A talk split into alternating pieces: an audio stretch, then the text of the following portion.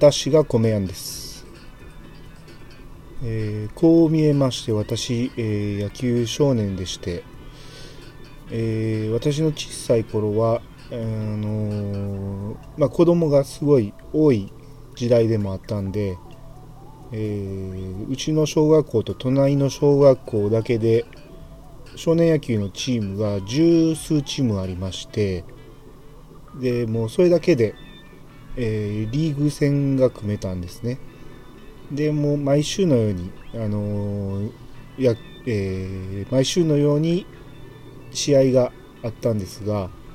えーその時に、えーうちのチームからもその隣の小学校に行く時なんかに、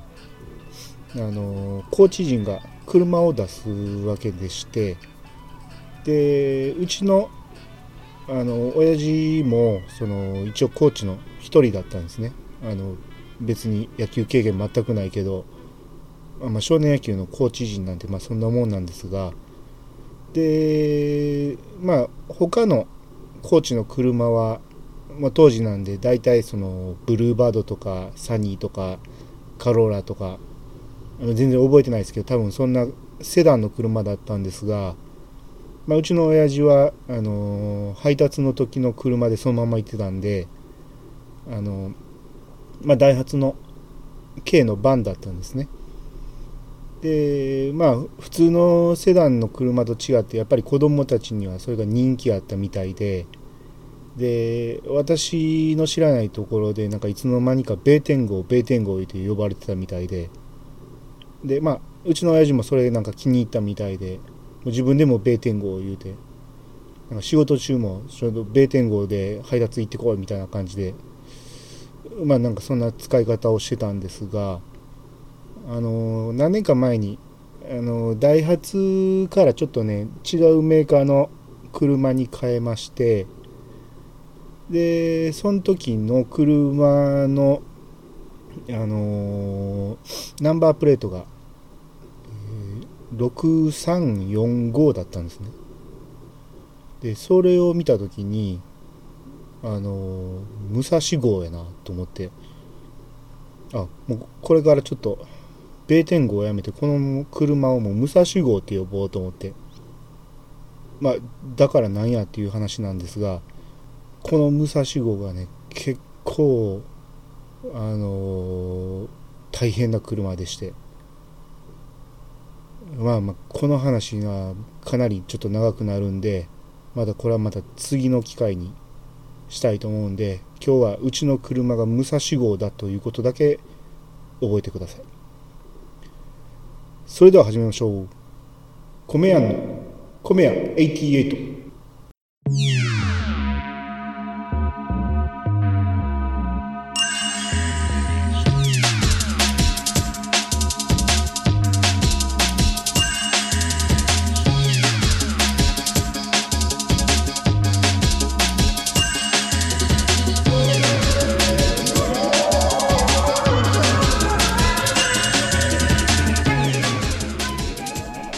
改めましてどうもです。この番組は謎の米屋米やんがお米のことなどについて話すポッドキャストです、えー今回は、えーお便りの紹介と、まあ、それに伴う雑談なんかをしていきたいと思います。早速、えーアマンさんから E メールをいただいてます。アマンです。私は東京に住んでますが震災後の一時期を除いてスーパーに東京より西の産地のお米を見たことがありません。やはり輸送コストの関係上なのか何か取り決めがあるのか不思議に思いました。教えてください。といただきました。アマンさんいつもありがとうございます。えー東京で、えー西の産地の米が、あのー震災後一時期を除いてスーパーで見かけなくなったと。いうことなんですが私これ知らなかった。で実際関東のお米屋さんに聞いてみました。そしたらあの実際やっぱりその一時期に比べて減ったねと、うん、全くないわけじゃないけど減ってるよっていう話を聞きました。で、まあ、なぜかということなんですけどやっぱりそのキーワードは震災なんですね、うん、でもともとその関東の方はあの西よりも東北の方が近いんでもちろん東北の方を好まれるっていうこともありましたしでそのお米の産地としても東北北陸の方が圧倒的に、えー、米の収穫量も多いんででもう基本的にメインになるのは東北北陸のお米になると思うんです。でそれに加えて西の方の産地っていうのはやっぱり関東の方からすると米の産地として認知度がやっぱり低いんじゃないかなと。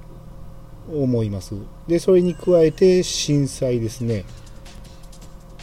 震災がやっぱりあの一つの影響が大きかったんですがまあ当然皆さんご存知の通り、えー、福島の原発の影響で東北のお米をちょっと敬遠されるっていう時期があったんですね。でまあこれ基本的には風評被害が大きかったんですがこれによって西の米が、あのー、人気が集中するっていうことがありましてこういうのが結構続いたんですね。で、まあ、私の店では、えー、九州の熊本がメインの産地として取引産地としてあるんですがもうここなんかももう全国から相当買い注文が入りまして一気に品薄になるっていうことがあったんですね。まあ、うちの場合はその長年契約しているんで、えー、例年通りの数量はきっちり、えー、入ったんですが全国的に西の産地の米っていうのがもう品薄状態もう人気があって取り合いっていう状態が結構続きましてっていうこともあってまあこれあんまりいい話じゃないんですけどやっぱり西の人ほどあの東北のお米に対して悪いイメージを持ってしまったということもあってやはり西の米を食べようっていう流れができてしまったんですね。うん、まあ言うてももう今はないです。もうはっきりとその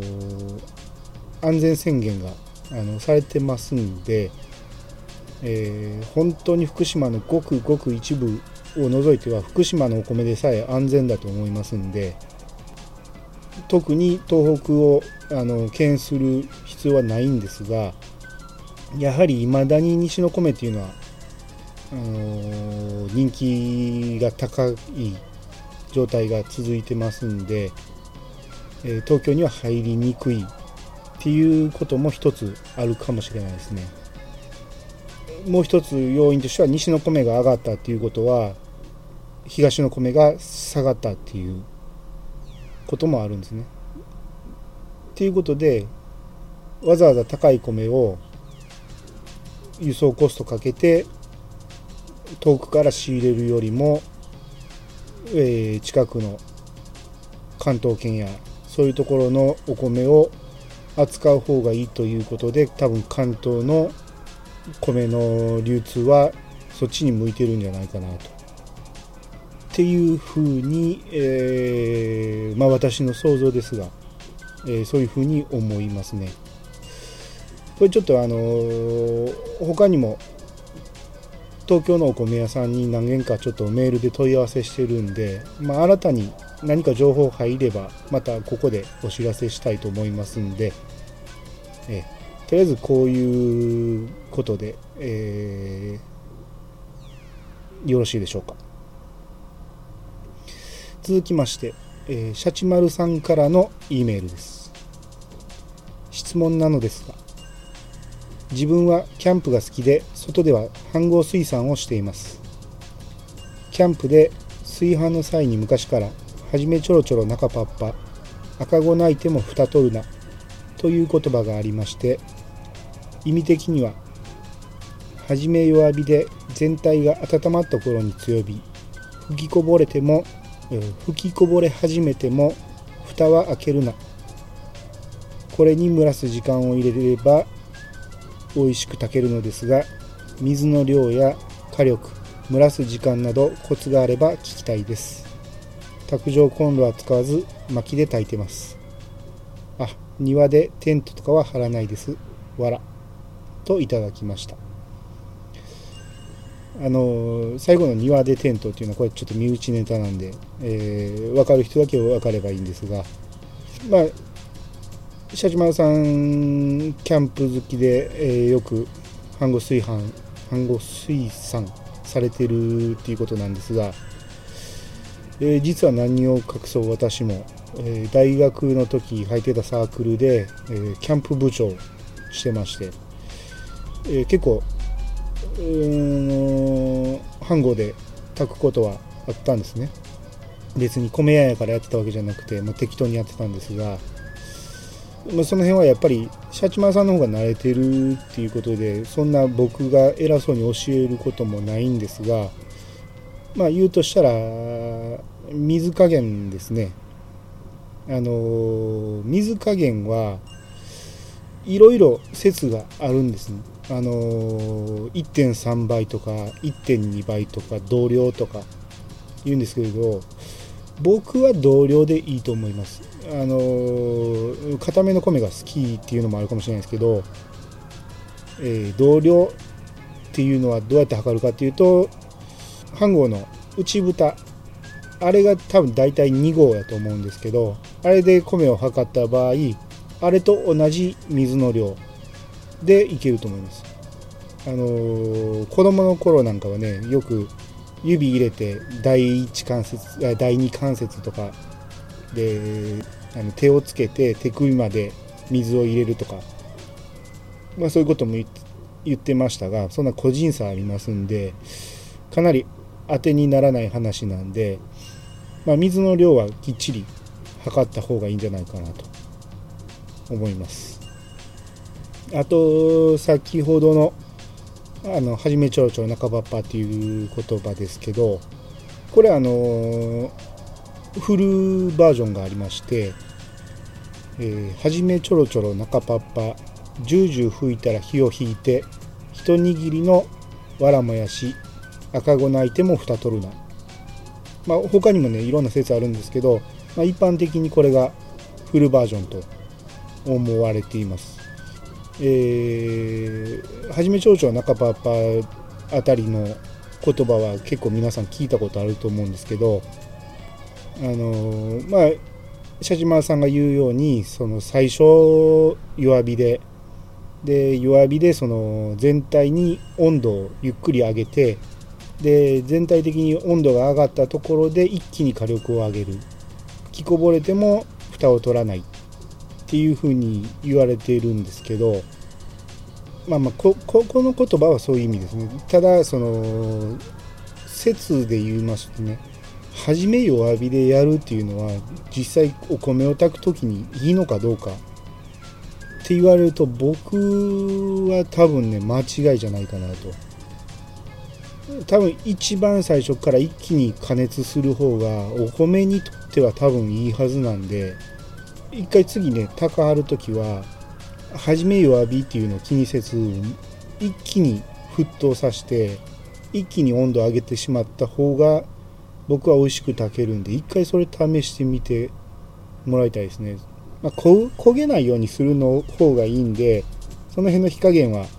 あのー、ちょっと気ぃつけた方がいいですけど一番最初の沸騰は早ければ早いほどいいと。僕は思います。もし失敗したら言ったらまたちょっとメールいただいてあの怒ってもらえば謝りますんで。よろしくお願いします、えー、続きまして川又さんからのダイレクトメッセージ。こんにちは。楽しく聞かせていただいております。さて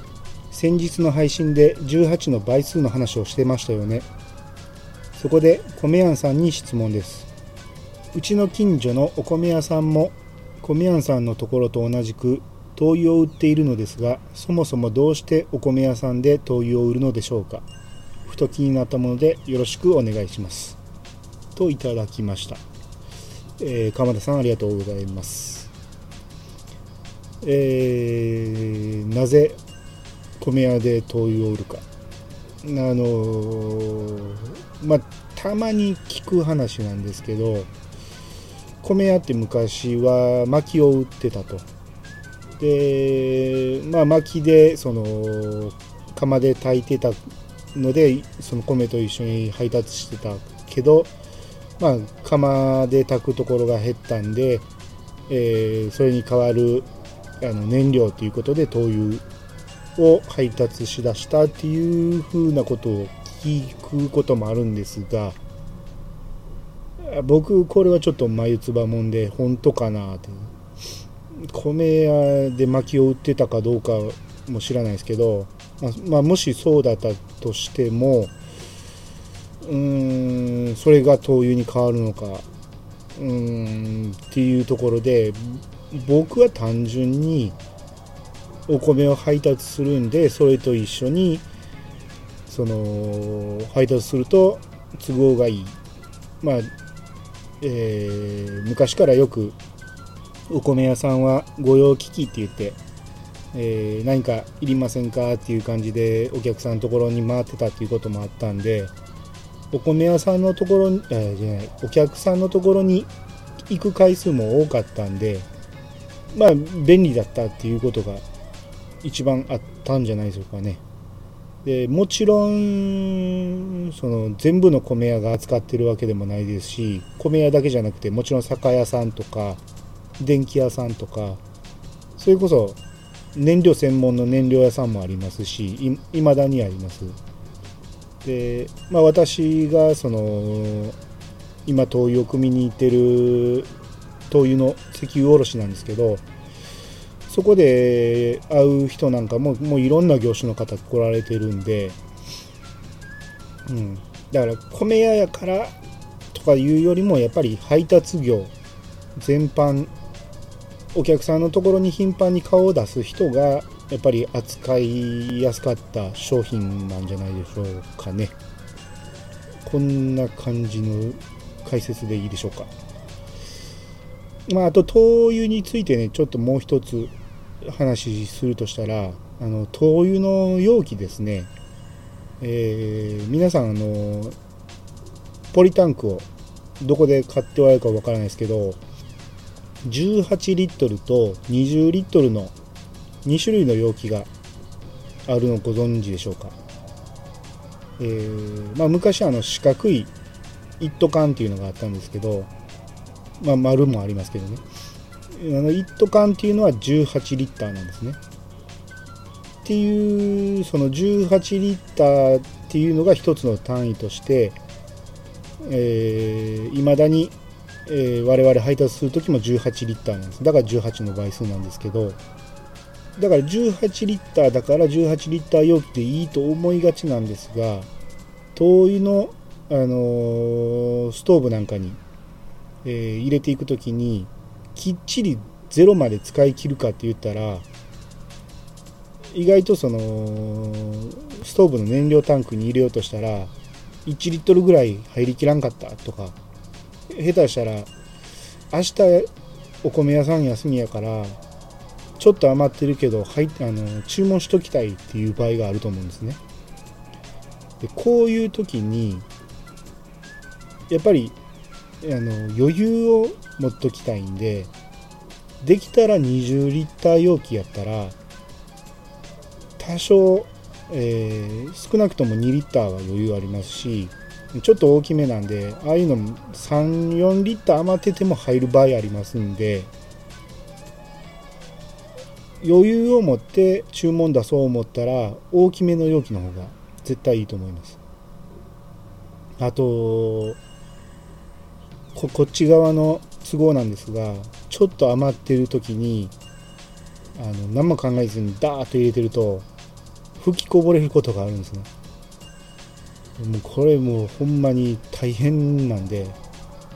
もちろんそのこぼれたらあかんということで外で入れるんですけどそれでもその家の前をね灯油で汚してしまうっていうのは非常にいけないことなんでもちろんお客さんに謝ってもうきっちりあの新聞紙でこうゴシゴシこすってきれいにして帰るんですけどもう大変なんですよ。まあ、僕が気ぃつけて入れりゃいいんやけど余ってること気づかずに入れるともううわやってもうたってなるんでできたら大きめの容器で、あの、用意してもらえると助かるんで、えー、お米屋さんからのお願いです。っていう感じで、えー、今日はこんなとこですね。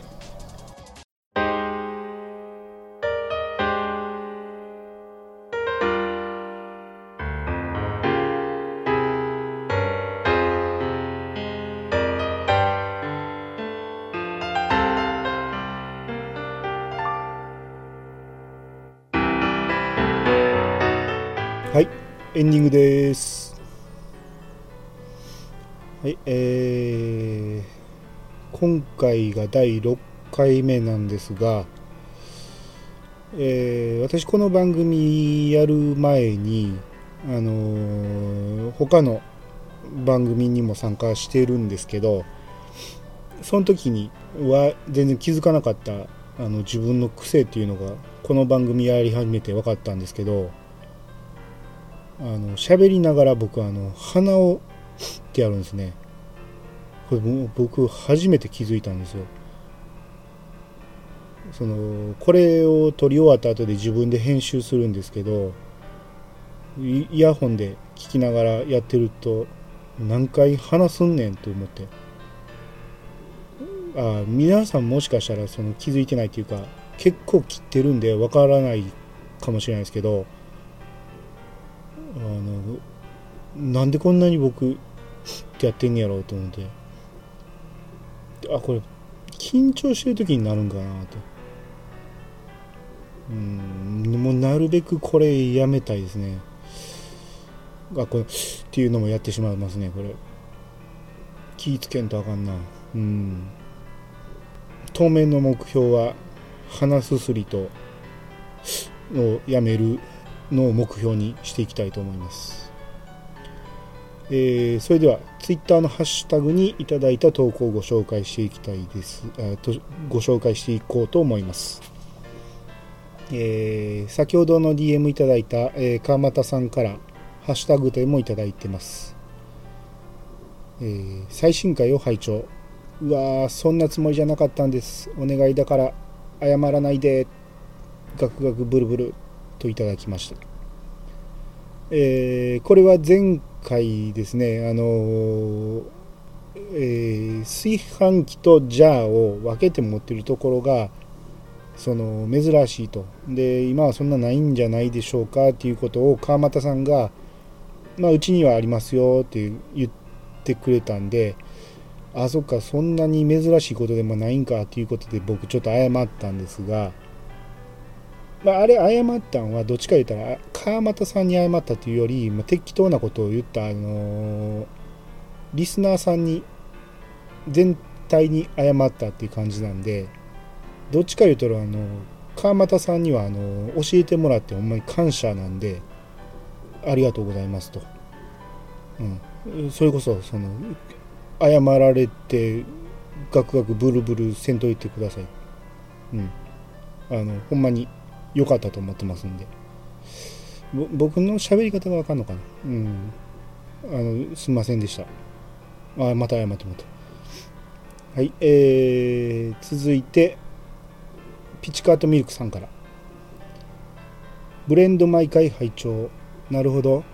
アトラスでいうとこの悪魔合体の2体3体合体みたいな感じですね袋の表示写真は可愛い子が私がブレンドしました。てへってしてたらおじちゃん買っちゃうかな。といただきました。えー、アトラスでいうとこの悪魔合体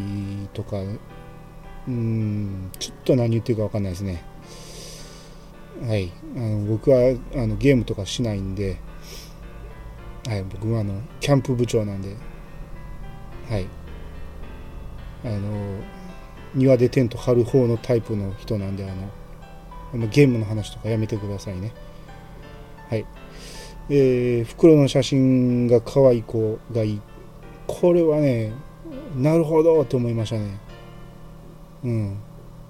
うちもそうしようかな。僕の顔なんかのしたって何のプラスもならへんし、ちょっと可愛い子に、ちょっとやってもうて、私がブレンドしましたってね、嘘ついてもうて、はい、表示違反ってなりますけど。はい、ありがとうございました。えー続きまして、ミルハさん。えー、わー、米やんさんだといただきました。これどういうことかと言いますと、あの、私、この前、